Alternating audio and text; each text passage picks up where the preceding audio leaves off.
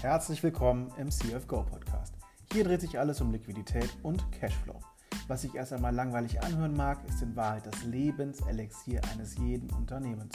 Ob als Startup, Freelancer, KMU oder Konzern, nichts geht ohne Liquidität. In unserem Podcast veröffentlichen wir spannende Einblicke, Hacks, Interviews und Erfahrungen rund um die Liquidität. Wir freuen uns über jeden Like und Kommentar. Folge uns gerne bei Spotify oder Apple Podcast oder der Plattform deiner Wahl und gib uns gerne ein Feedback in Form einer Bewertung, damit wir sicher sein können, auf dem richtigen Weg zu sein. Und jetzt aber ab zur heutigen Folge. Viel Spaß!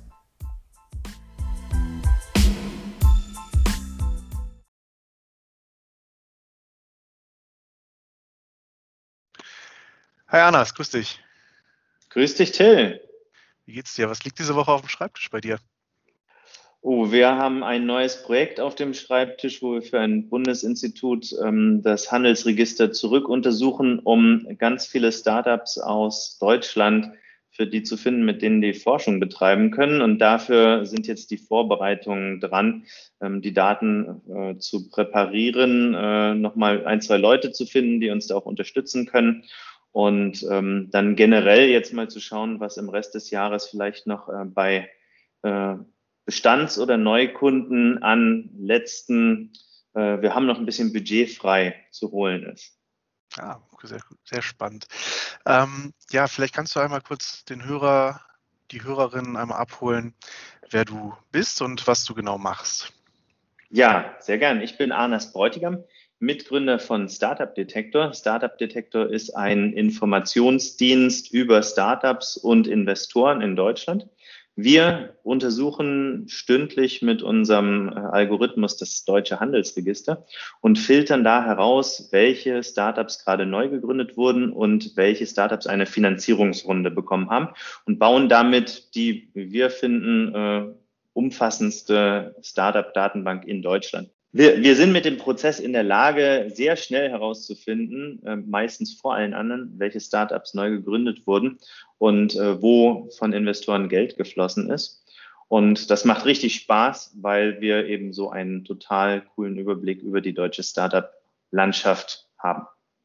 Ja, spannend. Wie seid ihr darauf gekommen, wenn ich fragen darf? Das war tatsächlich aus meiner Tätigkeit bei der Berliner Sparkasse zuvor als Startup-Firmenkundenberater ähm, eine Idee.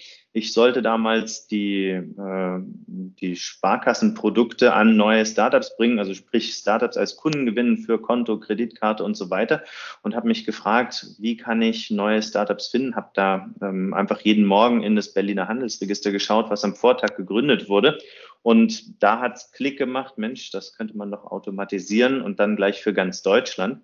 Da habe ich meinen äh, langjährigen Freund Felix, heutigen Mitgründer, gefragt, ob der mir da Unterstützung geben kann, Skripte zu schreiben und das Ganze ein bisschen effizienter zu machen. Und äh, wir haben eine Domain angemeldet, das Ganze als Nebenprojekt neben den äh, Hauptberufen eben als Sparkassenfuzzi und ähm, Felix damals äh, als wissenschaftlicher Mitarbeiter an der Uni Manchester haben wir das aufgesetzt und als dann klar wurde, äh, wir haben da einen interessanten Punkt getroffen und mhm. äh, kostenlose Abonnenten würden auch dafür zahlen, um das weiterzubekommen. Haben wir uns dann, habe ich mich dann entschieden, okay, äh, das wäre mal nach über zehn Jahren Sparkasse ein, äh, ein guter Zeitpunkt, um äh, was Neues zu wagen. Und Felix ist dann auch Vierteljahr später mit dazugekommen. Super, und seid ihr da, also ihr seid dann ins kalte Wasser gesprungen sozusagen. Ähm, hattet ihr dann die technische Expertise auch dafür oder habt ihr erstmal so hemsärmlich angefangen, es manuell weiterzumachen, wie du es aus der Sparkassenzeit kanntest und dann überlegt, wie wir das, wie ihr das technisch automatisieren könnt?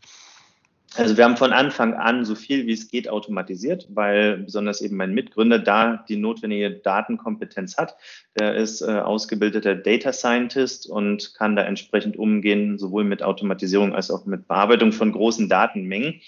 Wir sind nicht ganz ins kalte Wasser gesprungen im Sinne äh, des äh, BWL-Teils quasi äh, von, von äh, von Null Umsatz ähm, oder quasi mit der Firma ohne Umsatz gestartet und dann los geht's, sondern wir haben uns ähm, erfolgreich für das Berliner Startup-Stipendium äh, an der HWR in Berlin beworben und wurden da insgesamt ein Jahr gefördert mit einem Gründerstipendium, das uns sozusagen den Markteinstieg nochmal deutlich erleichtert hat.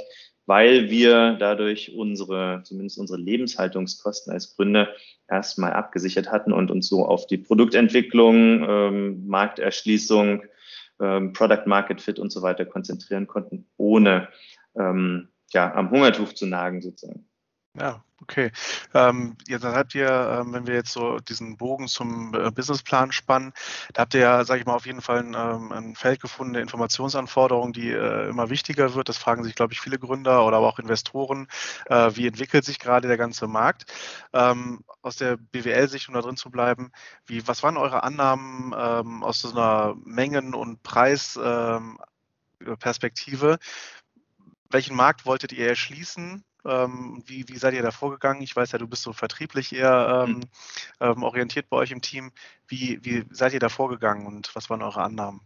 Also wir haben tatsächlich relativ früh auch einen Businessplan geschrieben, weil ich das ähm, aus zwei Gründen, weil ich das aus der Sparkasse so kannte. Ich habe da eben als Startup-Banker Businesspläne gelesen von Startups, die sich um einen Kredit bemüht haben. Und äh, allein daher war das mir mehr oder weniger klar, dass ich sowas in der Richtung ähm, relativ bald machen müsste und würde. Außerdem haben wir uns dann auch relativ zeitnah für einen äh, für eine ähm, Förderung der Investitionsbank Berlin noch beworben, wo auch ein Businessplan abgefragt war. Es war also insgesamt sehr sinnvoll, sich äh, darüber mal Gedanken zu machen und strukturiert auseinanderzusetzen.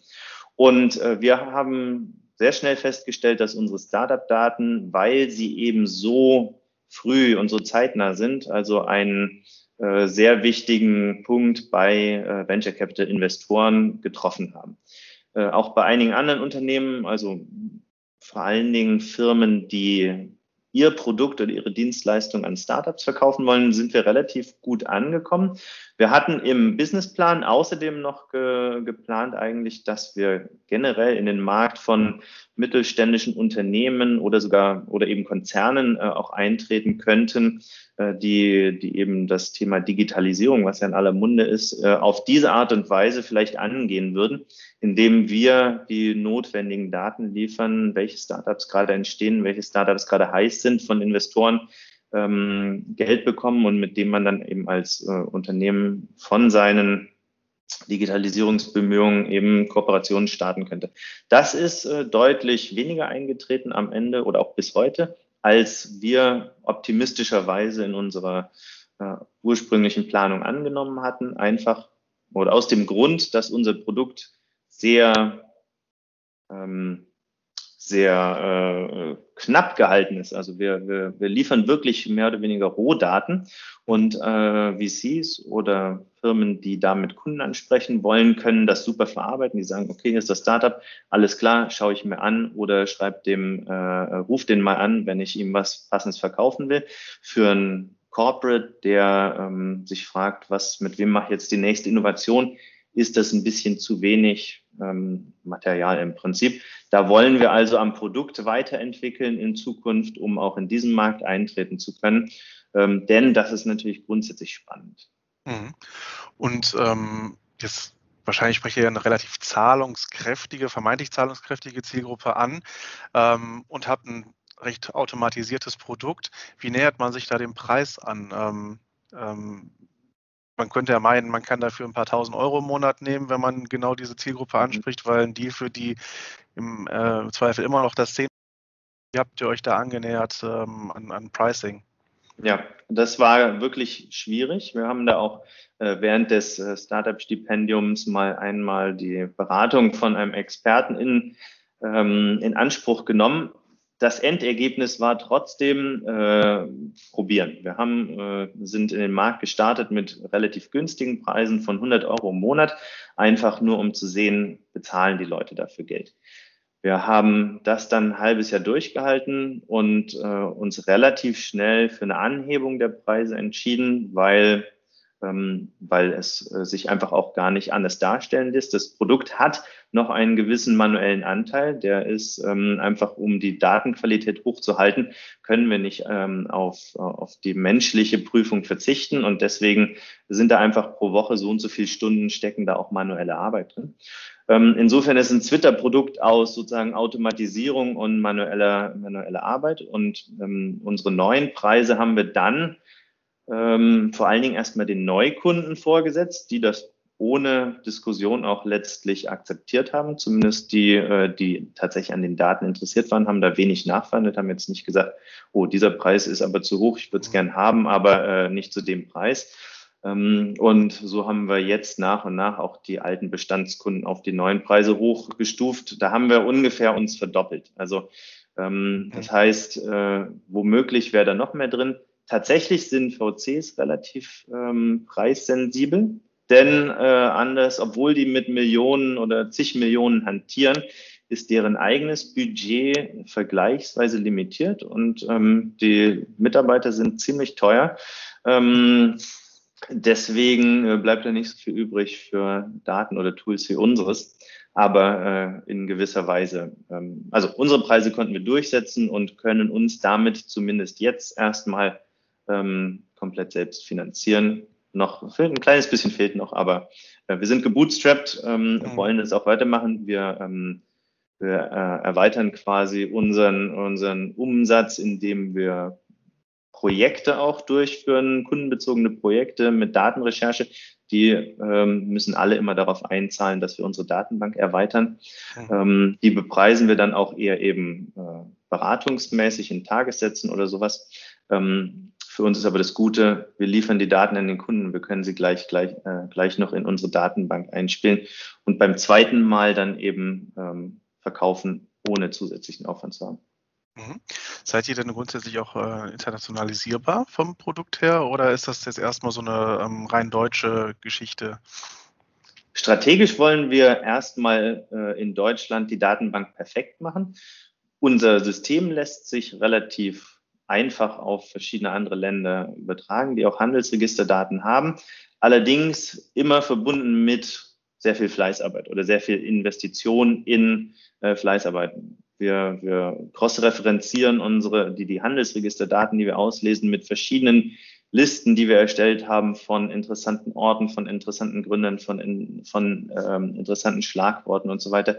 Wenn wir da internationalisieren, ist das grundsätzlich denkbar, aber äh, eben immer mit einem Anfangsinvestment verbunden.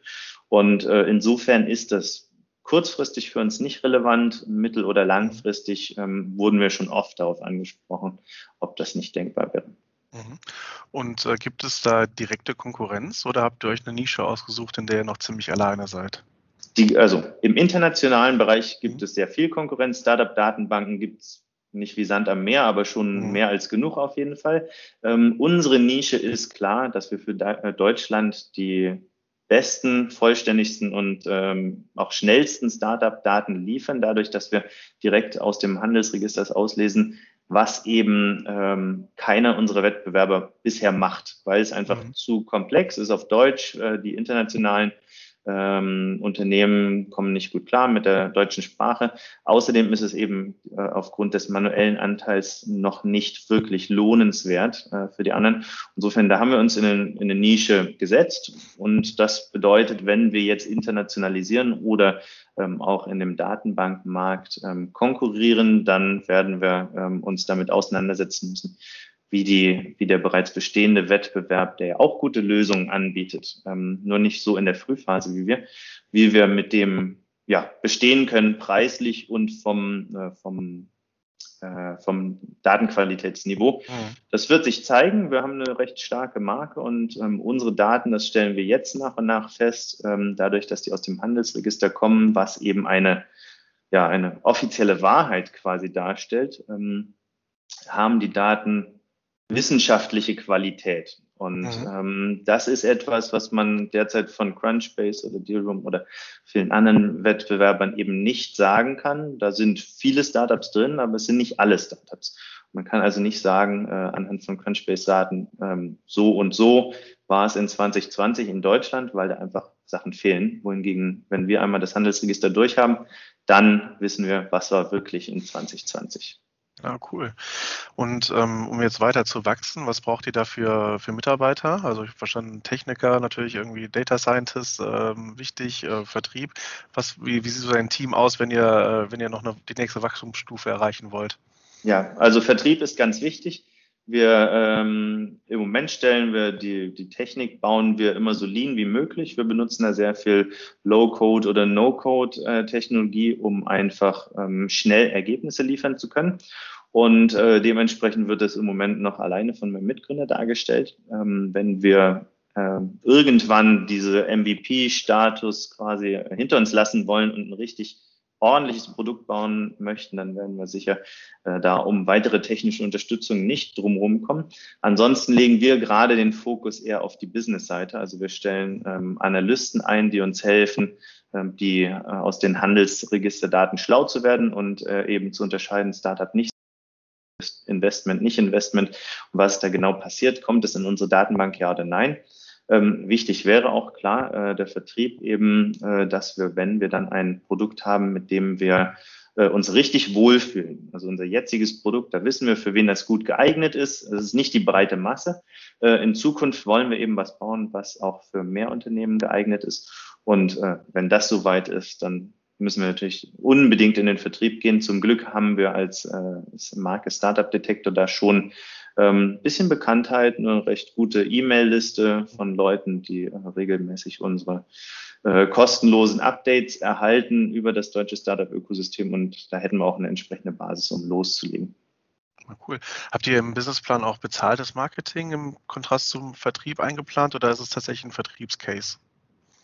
Also das ist aus meiner Sicht klar ein Vertriebscase. Ähm, mhm. Sicher kann man vorneweg auch bezahltes Marketing dazuschalten, um die Leute erstmal auf uns aufmerksam zu machen. Das haben wir bisher nicht gemacht. Mhm. Wir sind recht stark darin, ähm, über PR Aufmerksamkeit zu erzeugen. Mhm. Wir haben Informationen, die sonst, also man, öfters Informationen, die sonst niemand hat, exklusiv. Wir können äh, manchmal, wir finden manchmal raus, dass also ein bekanntes Startup ähm, eine neue Finanzierungsrunde gemacht hat mit interessanten VCs.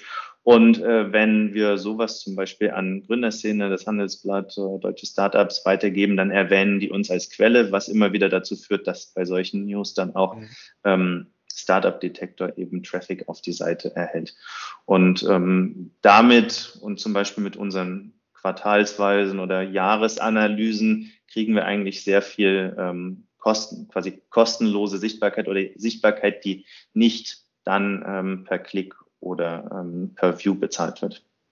Ich glaube, ich am Wochenende sogar noch in der Kapital äh, gelesen, deinen Namen. Kann das sein? So in der Kapital? Auf jeden Fall. Wir waren da mal vor ja. zwei Wochen, glaube ich, mit, ja, einer, genau. mit einer Aussage drin äh, über das Neugründungsgeschehen seit und nach genau. Corona. Ja. Also in genau. solchen, das funktioniert gut. Der Startup-Verband, ähm, äh, der Bundesverband Deutscher Startups schickt ab und zu mal Reporter zu uns, die es etwas genauer wissen wollen und harte Zahlen und Fakten ähm, wissen möchten, die der Verband selbst nicht hat.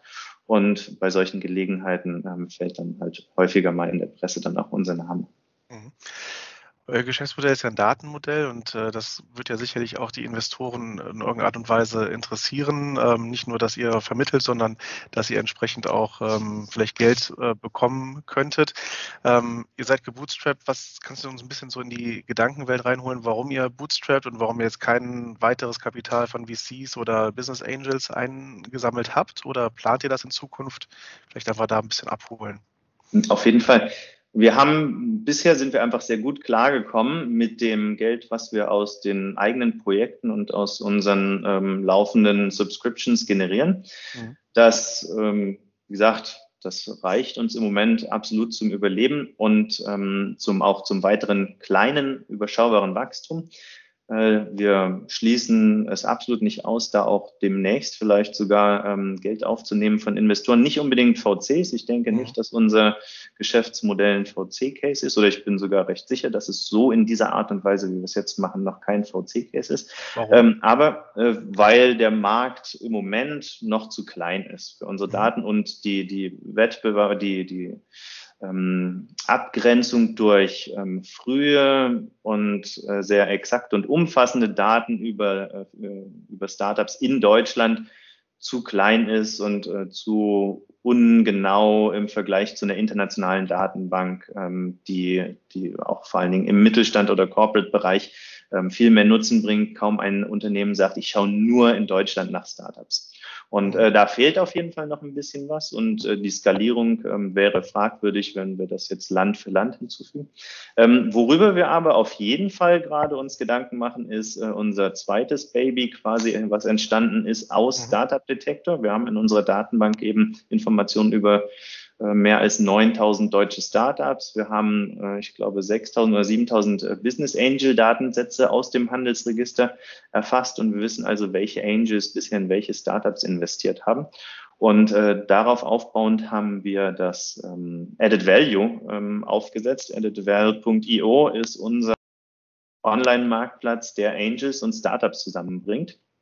Und da laden wir einfach die Angels, die wir äh, entdecken, ähm, dazu regelmäßig ein, sagen, guck mal hier, du hast äh, in dieses Startup gerade investiert, klasse, äh, Glückwunsch, hast du Lust auf mehr, dann komm doch auf Added Value, hier gibt's kostenlosen Dealflow für dich.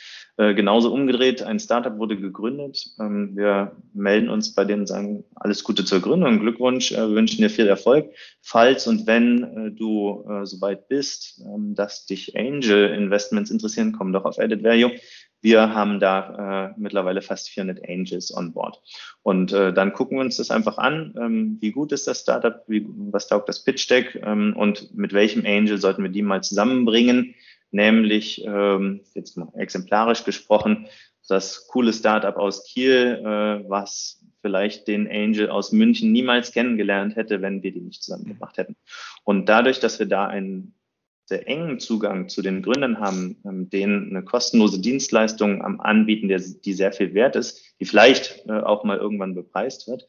Ähm, und gleichzeitig eine extrem große äh, Datenbank von ja, teilnehmenden Angels aufbauen, haben wir ein, zwei Ideen, wie man das in Zukunft äh, auch monetarisieren könnte. Und wenn das, das validieren wir jetzt alles gerade, da machen wir uns schlau, äh, fragen wir Leute rum, was sie davon halten, ähm, was die beste Variante wäre. Und wenn es da eine skalierbare Möglichkeit gibt, und da sind wir recht optimistisch, dann könnten wir uns durchaus vorstellen, dafür auch ähm, Investments einzuwerben. Aber wir bauen alles erstmal mit eigenem Geld auf, ähm, schauen, wo ist der Product Market Fit und wenn der vorhanden ist, dann ähm, sagen wir, okay, hier muss jetzt mehr Geld draufgepackt werden, als wir derzeit zur Verfügung haben wir sind also nicht darauf angewiesen, jetzt einfach um die nächsten drei Monate weitermachen zu können, äh, da jetzt schon Geld aufzunehmen, sondern das okay. schaffen wir locker alleine. Na cool, gefällt mir. Sehr solide und, und gut dann gutes Wirtschaften dann am Ende des Tages.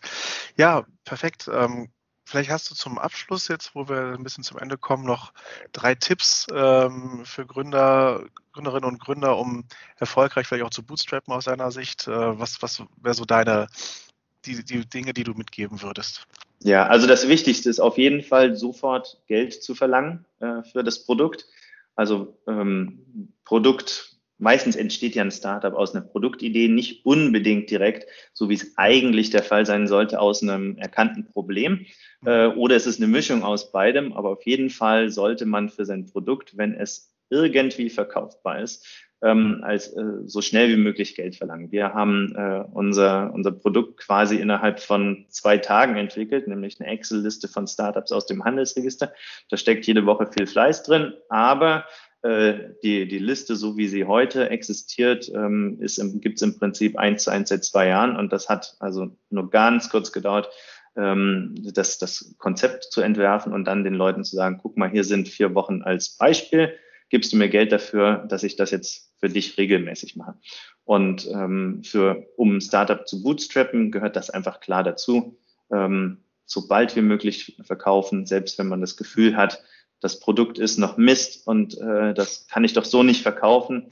Ähm, man muss sich darüber klar sein, dass man damit trotzdem äh, im Idealfall ein Problem von jemandem löst, auch wenn es noch nicht hübsch aussieht, auch wenn es noch nicht perfekt ist. Und derjenige ist durchaus bereit, Geld zu zahlen, um dir ähm, quasi die Validierung zu geben, mach weiter damit. Ähm, wir, wir sind optimistisch, dass es in Zukunft noch besser wird und wir geben dir jetzt Geld dafür, ähm, damit wir da dabei bleiben können und du nicht aufhörst. Ähm, mhm. Und das ist so eine wichtige Erkenntnis, ähm, die ich gemacht habe. Äh, in jedem Fall, aber speziell fürs Bootstrappen, äh, ganz früh äh, daran gehen und sagen, wir können das jetzt für euch machen, aber ihr müsst uns Geld dafür geben, damit wir es auch weitermachen, wenn ihr es gut findet. Und wenn die äh, dann sagen, oh nö, so wichtig fand ich es einfach nicht, dass ich da jetzt äh, das unterstützen würde. Das ist so, so eine Erkenntnis. Ja. Genau. Und ansonsten, ansonsten, ja, ähm, äh, bewerbt euch für öffentliche Förderungen, ganz klar. Äh, davon gibt es eine Menge. Dafür haben, damit haben wir sehr gute Erfahrungen gemacht. Äh, das ist mhm. häufig einfacher, als man denkt.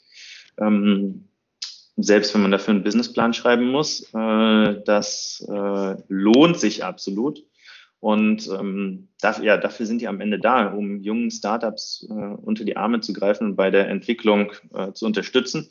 Und das war auch für uns, äh, das kannte ich zum Glück aus meiner Zeit als äh, Sparkessler eben, äh, dass es diese ganzen Programme gibt. Da muss man sich einmal kurz umschauen, ein bisschen recherchieren und dann wird man staunen, was es da alles lokal auch von den eigenen Bundesländern ähm, ja, zur Verfügung gibt. Gibt es da äh, deine, deines Wissens nach Unterschiede nach Region und Bundesland? Gibt es da besonders starke Förderungen in dem einen und besonders wenig in dem anderen Land oder sind die bundesübergreifend relativ ähnlich? Also da bin ich nicht sicher, ob es in allen Bundesländern mhm. ähnlich ist. In den Bundesländern, von denen ich weiß, dass es Förderungen gibt, NRW, Berlin, äh, Baden-Württemberg, Bayern, glaube ich, da sind die alle ein bisschen mhm. ähnlich. Da gibt es so an den Unis, also Exist gibt es sowieso ähm, mhm. deutschlandweit, aber das ist ein bisschen spezieller, weil man da ähm, an der Uni, seiner eigenen Uni, ähm, was eher Wissenschaftliches machen muss. Ähm, hier das, was wir hatten, das Berliner Startup-Stipendium, das gibt es mindestens auch in, in, einer ähnlichen Art in NRW und ich glaube ja. noch in ein paar anderen Bundesländern. Mhm.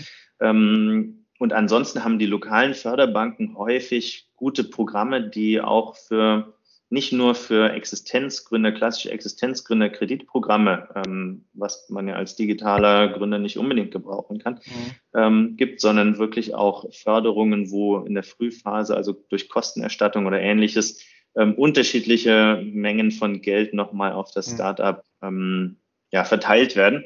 Ähm, ich habe offen gesagt nicht den richtigen Überblick, was da außerhalb ja. Berlins ähm, alles am Markt genau ist. Mhm. Und noch ein, ein dritter Tipp vielleicht. Ein dritter Tipp. Lager. Mm. Da muss ich mal kurz überlegen.